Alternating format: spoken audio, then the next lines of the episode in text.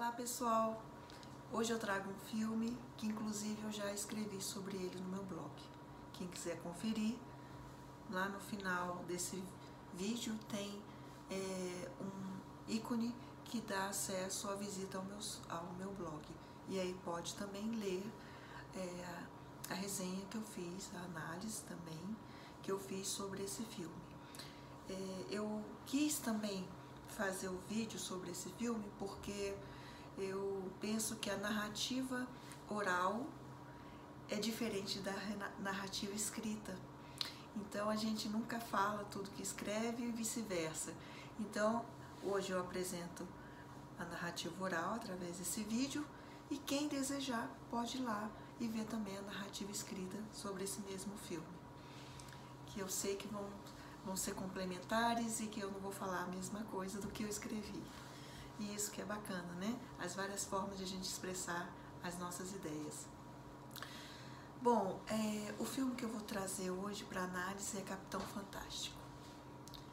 É um filme de 2016, no qual o diretor Matt Ross ganhou o prêmio de melhor diretor no Festival de Cannes em 16.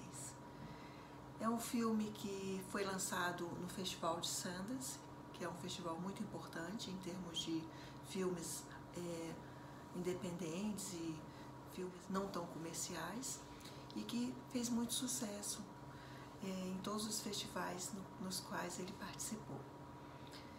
Bom, o filme ele trata de questões muito interessantes para nós que somos é, fãs da psicanálise, psicanalistas ou que gostamos de boas reflexões.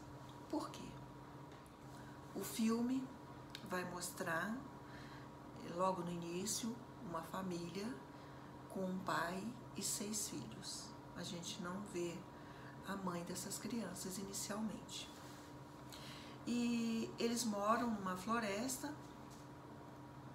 tem pouquíssimo acesso à civilização, só é, vão para fazer coisas básicas mesmo, vender o que eles produzem e pegar correios, funções muito raras na civilização. A maior parte do tempo eles vivem na floresta. E eles sabem caçar, o filme já começa com uma caça de um, de um veado e como se fosse uma transição do filho de criança para homem, porque ele mata o animal, é como se fosse um ritual criado pelo pai, né? E ele come um pedaço, não sei de que órgão é aquilo, seu coração. É, é bem simbólico para mostrar essa transição desse, desse rapaz que é o mais velho da família, o Bo. Chamado de Bo, o nome dele é Bodivan, que né, um nome bem diferente, e ele é chamado sempre de Bo pelo pai. E ao longo do filme a gente vai é, tendo contato com a rotina dessa família. Eles praticam muitos esportes, eles escalam montanhas, eles leem muito, ele controla as informações para os meninos. Aliás, ele, ele, o pai transmite muita coisa é, em termos de na educação mesmo. Ele, ele ensina todos os filhos história, geografia, muitas coisas, literatura, música. Os filhos são muito cultos e nunca tiveram acesso à escola. E é interessante porque eles foram para esse lugar, para essa floresta, depois a gente fica sabendo que devido à mãe deles, a Leslie, ela ser portadora de uma psicose maníaco-depressiva e ela desejou logo, acho que um poucos anos depois, né, que o Bo nasceu, que foi o mais velho, inclusive onde parece que foi o primeiro surto dela, né? aconteceu depois de algum tempo do nascimento desse primogênito, e ela resolveu morar na floresta com o marido para se afastar de tudo, enfim, devido à doença dela. E acabou né, que ela teve mais filhos e eles foram nascendo lá e ela ficando nessa floresta. Eles têm um ônibus, eles têm uma cabana, eles não usam, é, não usam fogão, é algo muito rústico. A vida deles é muito rústica mesmo.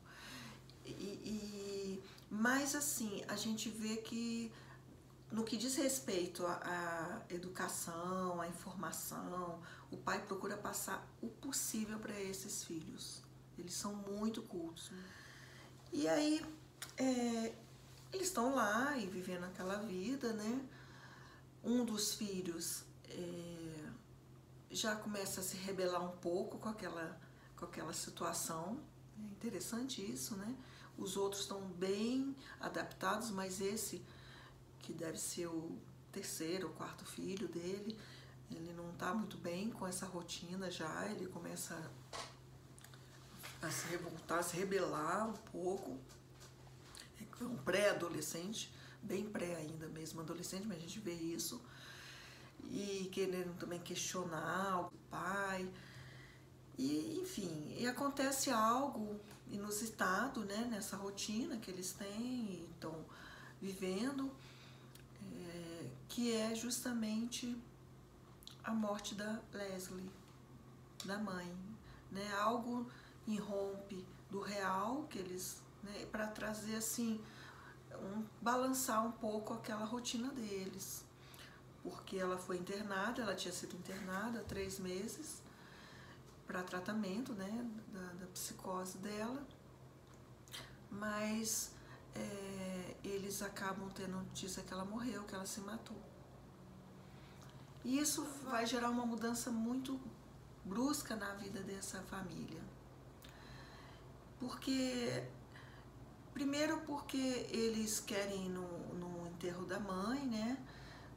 E o avô, né? O avô materno não quer que, que o, o genro participe, né?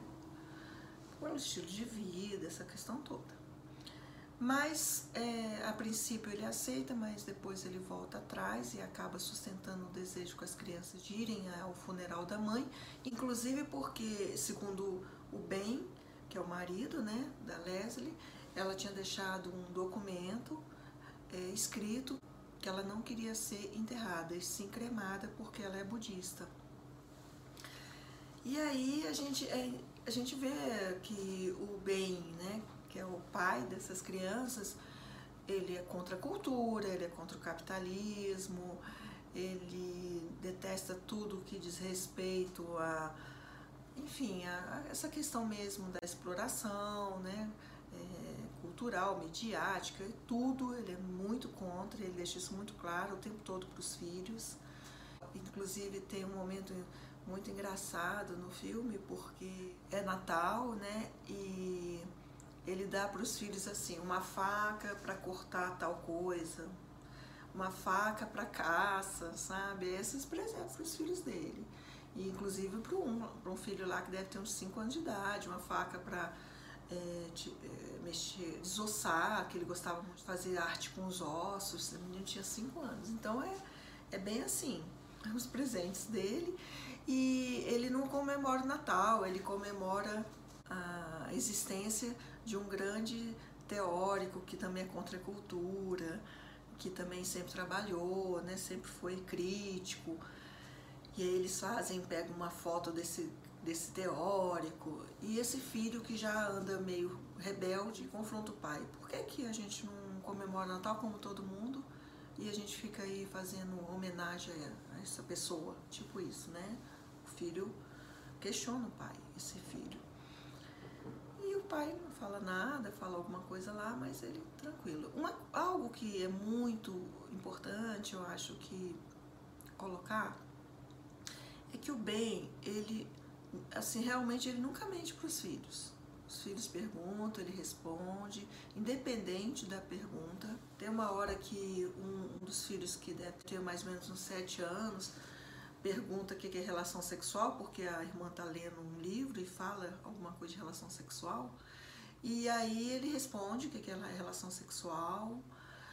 É, ele não mente para os filhos, ele fala que realmente a mãe se matou, e isso é uma, algo que é bem peculiar no bem. Ele, ele, é interessante que ao mesmo tempo né, que ele protege muito os filhos do mundo, ele não poupa os filhos de, é, da verdade. Isso é muito claro. Bom, eles vão para o tal do funeral, né, mesmo sabendo que não iam ser bem recebidos, e aí começa a ter um monte de problemas. Eles resolvem para o funeral e antes eles passam na casa da irmã, da Leslie, né, que tem dois filhos também, e jantam lá com, com eles. E os primos, assim, é, é como se eles fossem os filhos né, do, do bem, fossem os ETs, né? Porque eles não, realmente não conhecem nada, eles não têm acesso a nada, mas são muito cultos. Né? Tem uma hora lá também que, ele, que eles questionam é, o, né, o casal, né, a, a, a cunhada e o marido, principalmente a cunhada, questiona porque as crianças têm que ir para a escola, é importante. E aí ele chama o filho lá, o menor, né, que deve ter uns seis anos pro, pro, aproximadamente, e os primos, que são bem maiores, para falar sobre os direitos humanos, e a criança dá um show. Então, assim, a capacidade de pensar, capacidade de interpretativa, a capacidade de análise dessas crianças é uma coisa impressionante. Intelectualmente, essas crianças são muito bem preparadas. E aí, é, eles né, acabam indo para esse funeral e isso dá um outro problema, porque o pai da Leslie, que é o sogro do bem, é, detesta ele, né, e fala que vai tomar a guarda das crianças, porque ele não tem condição de ficar com essas crianças. E, e até ele comenta, né? Quem que você acha que, que para quem que, ele, que você acha que eles vão dar a guarda? Para você, um hippie vestido de palhaço, ou para mim? E eis que o, o, esse filho que já andava rebelde, ele fica do lado do avô e acontecem muitas coisas complicadas. Por fim, é, o bem acaba reconhecendo que apesar deles viverem na, na floresta, de ser super legal, de eles terem acesso a uma vida muito mais pura, né, menos contaminada de, e de ideias capitalistas, ele acaba percebendo que as crianças precisam de ter um contato com o mundo também, esse mundo também. E ele, é, ele percebe isso, né? Pela atitude desse filho que fica rebelde, o outro filho tá, começa, o mais velho, que é o Bu, começa a enviar para a faculdade cartas escondido do pai. Então, a gente vai percebendo que os filhos têm um desejo, têm seus desejos, né? Os filhos são sujeitos, ainda bem. Ele fez um bom trabalho, né? Que a gente vê na psicanálise, ele, ele fez, ele exerceu a função paterna. Né? Esses filhos foram atravessados por uma lei e eles podem é, desejar. E todo sujeito deseja de acordo né, com, com, com sua falta. Né? E é isso que a gente aprende na psicanálise, né? de onde surge o desejo da falta. E cada um desses filhos tem contato com a sua falta e vão, a partir dessa falta, porque são sujeitos, né, desejar para poder, é, enfim, é, viverem, né, existirem. E uma das questões é ir para o mundo, né? viver o mundo aqui fora, porque não adianta eles serem muito bem preparados intelectualmente, fisicamente, eles tinham tem uma, tem uma cena também que é muito engraçada, que eu tinha esquecido de falar, que eles estão numa lanchonete, né? Eles raramente vão numa lanchonete. Então eles vão numa lanchonete, eles param durante a viagem e as crianças falam assim: Nossa, todo mundo aqui é doente. Aí o pai, por quê? Aí eles falam, as meninas falam, porque aqui todo mundo é obeso. Aí passa as pessoas obesas. Eles moravam na floresta e todos eram super magros, porque eles tinham alimentação super regrada, eles, eles malhavam né, o dia inteiro, subia, fazia, acontecia, corria. É, eles não têm acesso a nada desse mundo que, que a gente vive. E o bem percebe principalmente isso. Não é que é melhor ou pior os filhos não irem para a escola, é que os filhos estavam desejando essa experiência de viver fora da floresta. Ele percebe isso, né? Com a, com a revolta desse filho, com o outro que quer ir para a faculdade, é, cada um ele vai percebendo é, que eles querem viver isso, eles precisam ter essa experiência também. Não dá para né, confinar todo mundo numa floresta, num mundo ideal, né, num mundo realmente ideal em termos de, de ideologia, em termos de vida, mas que é, é necessário viver a alteridade, é necessário viver né, a diferença, isso é importante para todos nós. É, isso é isso é, é, faz com que a gente também cresça como ser humano, né? As experiências, as trocas, a gente precisa disso, né? E o outro, a gente tem que fazer laço com o outro para a gente poder justamente, né? Suportar a diferença, suportar a alteridade, aprender também, né? Eles não podem ser confinados numa floresta a vida inteira, porque eles não querem. Eles querem viver algo também, a mais que aquilo. E foi muito bonito isso, a humildade dele, né? Mas horas ele parece um pouco autoritário, né? Apesar dele ter muita escuta em relação a esses filhos. Mas ele, ele determina como se fosse mesmo, assim, um, um militar. A vida deles parece algo, um treinamento militar. Ele fala isso, hora do treinamento. Né? Ele é um, é um pouco é um pouco assim, né, de militarismo mesmo, aquela coisa ali, tudo, né, tudo regrado. E foi bom porque em algum momento ele que ele percebeu a infelicidade desses filhos, né, o desejo desses filhos é, de viver algo diferente. Ele foi humilde o suficiente para suportar isso, né? E aceitar. É, eu fiz o que eu achava, né? Melhor, mas agora eu tenho que também deixar meus filhos é, decidirem o que eles querem, né? É, não é legal eu ficar também é, impondo isso para eles. E também porque devido a essa questão desse filho que já estava rebelde, é, ele provavelmente ele também ia perder a guarda dessas crianças né? Ou então submetê-los a muito sofrimento, né? A, a, um, a um, jurado, a tribunal, a, a, desgastes, porque ele ia ter que ir para a justiça para tentar é, ficar com essas crianças, né? E aí eu acho que é, é, o bacana do bem, sabe? Ele percebe tudo isso, né? que não é justo com os filhos, que é importante é, recomeçar de outra forma, é, dar essa oportunidade para as crianças viverem nesse mundo aqui, né? Ele já tinha dado uma estrutura, né, gente? Ele tinha passado tudo, praticamente, principalmente os maiores, né? Os valores, a ideologia, as críticas, mas cada um tem direito, né, a elaborar isso do jeito que achar melhor, né?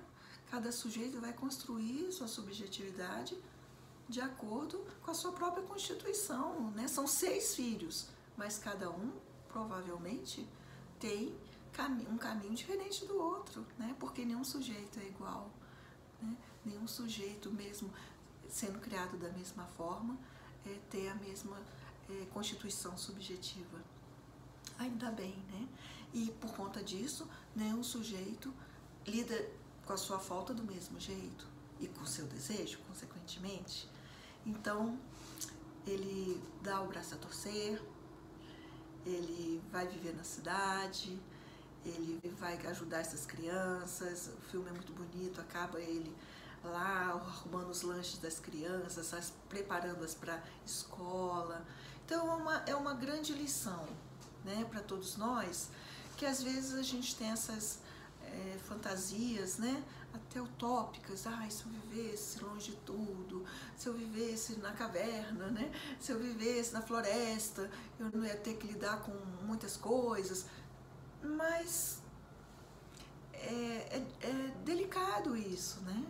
Porque a gente não está é, livre de tudo nesse, nesse mundo, né? A gente, a gente não se resguarda de nada, a gente não se resguarda de dores só estando afastado do mundo, né? Eles fizeram isso. Eles ficaram praticamente 10 anos afastados. E não, não, esses anos não foram suficientes para curar a Leslie, porque ela, ela tinha uma doença mental grave, né? tanto que ela acabou tendo que ser internada e não deu conta. Né? Então, viver a alteridade, né? viver a diferença, aprender com a diferença, ser, ser humilde para perceber quando a gente tem que mudar. Então, acho que são as grandes mensagens que esse filme traz para gente. É um filme muito, muito especial. E mostra essa questão da função paterna, né, que é tão importante para todos os sujeitos e que é, também né, além da gente perceber que o pai tem, né, ou quem exerce essa função paterna, tem que passar os valores, tem que passar a lei simbólica, né, tem que castrar, o sujeito entra na castração, né, quando ele, quando ele passa pelo Édipo e, e é feito todo esse processo né, inconsciente de castração simbólica. É importante que, apesar disso tudo, o pai possa ter essa humildade para poder também deixar o filho escolher e desejar, né? Porque senão também aí, né? aí, é, de, aí é delicado. Né? A gente pode ver outras estruturas, onde o pai não, né? Um pai autoritário, um pai que não, enfim, aí vai para outra banda, né? Outro lado da moeda. Nem tudo, nem, nem, nem 8 nem 80, né? Então esse pai ele tinha autoridade, esse pai ele era respeitado, esse pai era amado, mas em algum momento, principalmente por esse filho, inclusive o menino fala, esse que começa a se rebelar, que odeia ele. E isso, é, isso acontece, né? Os, os pais têm que suportar, principalmente nessa transição da adolescência, né? É, os filhos é, poderem fazer esse contraponto, poderem confrontar, confrontar o pai, isso às vezes é importante para a sua própria identidade. Né? Isso é a construção da identidade de cada um. Nenhum filho é obrigado a concordar com tudo que o pai pensa e escolhe. É, pode respeitar, ele pode, enfim, né? é, aproveitar algumas coisas, outras não, mas ele não é obrigado a aceitar tudo, né? Ele tem a sua identidade, ele tem a sua subjetividade. Então fica aqui a dica desse filme que é muito, muito bacana. Vocês devem assistir. E quem quiser também, entra no meu blog que vai estar aqui no final do canal e ver também a, a análise escrita que eu fiz sobre esse filme. Não é a mesma coisa do que eu falei aqui, tá? Então, tem gente que gosta de ler, tem gente que gosta de ouvir, então a gente faz, né? ouvir e ver. E, e em breve eu também vou colocar só os podcasts. Então tem gente que vai poder só ouvir os meus vídeos, né? Tem gente que vai poder ver e ouvir e tem gente que gosta de ler. Até breve. E espero que vocês gostem muito desse filme, como eu gostei. Tchau!